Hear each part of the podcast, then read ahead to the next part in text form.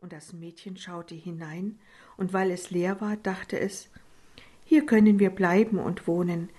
Da suchte es dem Reh Laub und Moos zu einem weichen Lager, und jeden Morgen ging es aus und sammelte für sich Wurzeln, Beeren und Nüsse, und für das Reh brachte es zartes Gras mit, das fraß es ihm aus der Hand, war vergnügt und spielte mit ihm. Abends, wenn Schwesterchen müde war und sein Gebet gesagt hatte, legte es seinen Kopf auf den Rücken des Rehkälbchens, das war sein Kissen, und darauf schlief es sanft ein. Und hätte das Brüderchen nur seine menschliche Gestalt gehabt, es wäre ein herrliches Leben gewesen. Es dauerte eine Zeit lang, dass sie so allein in der Wildnis waren.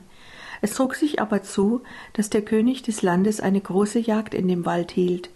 Da schallte das Hörnerblasen, Hundegebell und das lustige Geschrei der Jäger durch die Bäume, und das Reh hörte es und wäre gar zu gern dabei gewesen.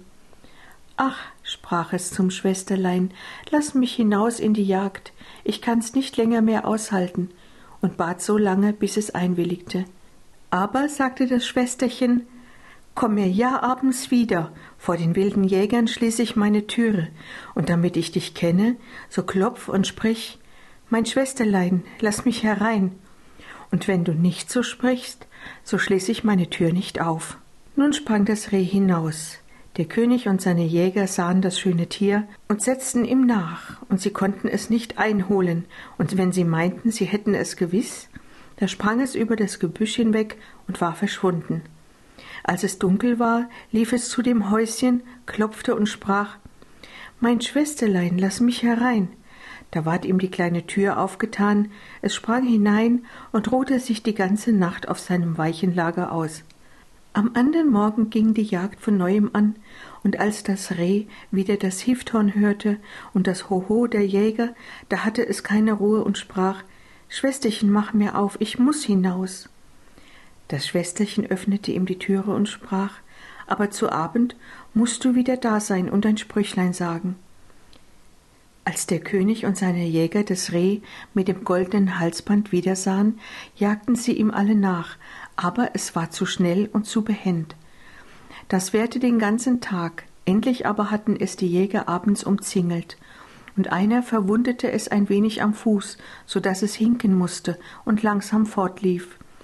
Da schlich ihm ein Jäger nach zu dem Häuschen und hörte, wie es rief Mein Schwesterlein, lass mich herein, und sah, dass die Tür ihm aufgetan und alsbald wieder zugeschlossen ward. Der Jäger behielt das alles wohl im Sinn, ging zum König und erzählte ihm, was er gesehen und gehört hatte. Da sprach der König Morgen soll noch einmal gejagt werden. Das Schwesterchen aber erschrak gewaltig, als es sah, dass sein Rehkälbchen verwundet war, es wusch ihm das Blut ab, legte Kräuter auf und sprach Geh auf dein Lager, liebes Rehchen, dass du wieder heil wirst. Die Wunde war aber so gering, dass das Reh am Morgen nichts mehr davon spürte.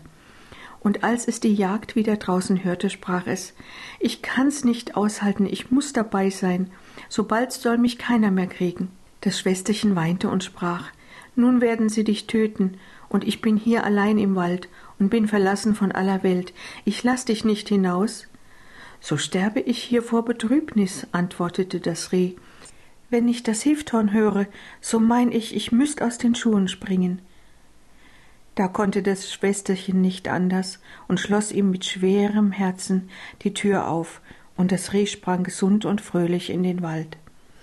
Als es der König erblickte, sprach er zu seinen Jägern Nun jagt ihm den ganzen Tag nach bis in die Nacht aber dass ihm keiner etwas zuleide tut. Sobald die Sonne untergegangen war, sprach der König zum Jäger Nun komm und zeige mir das Waldhäuschen. Und als er an der Tür war, klopfte er an und rief Lieb Schwesterlein, lass mich herein. Da ging die Tür auf, und der König trat hinein, und da stand ein Mädchen, das war so schön, wie er noch keins gesehen hatte. Das Mädchen erschrak, als es sah, dass nicht sein Reh, sondern ein Mann hereinkam, der eine goldene Krone auf dem Haupte hatte. Aber der König sah es freundlich an, reichte ihm die Hand und sprach Willst du mit mir gehen auf mein Schloss und meine liebe Frau sein? Ach ja, antwortete das Mädchen, aber das Reh muss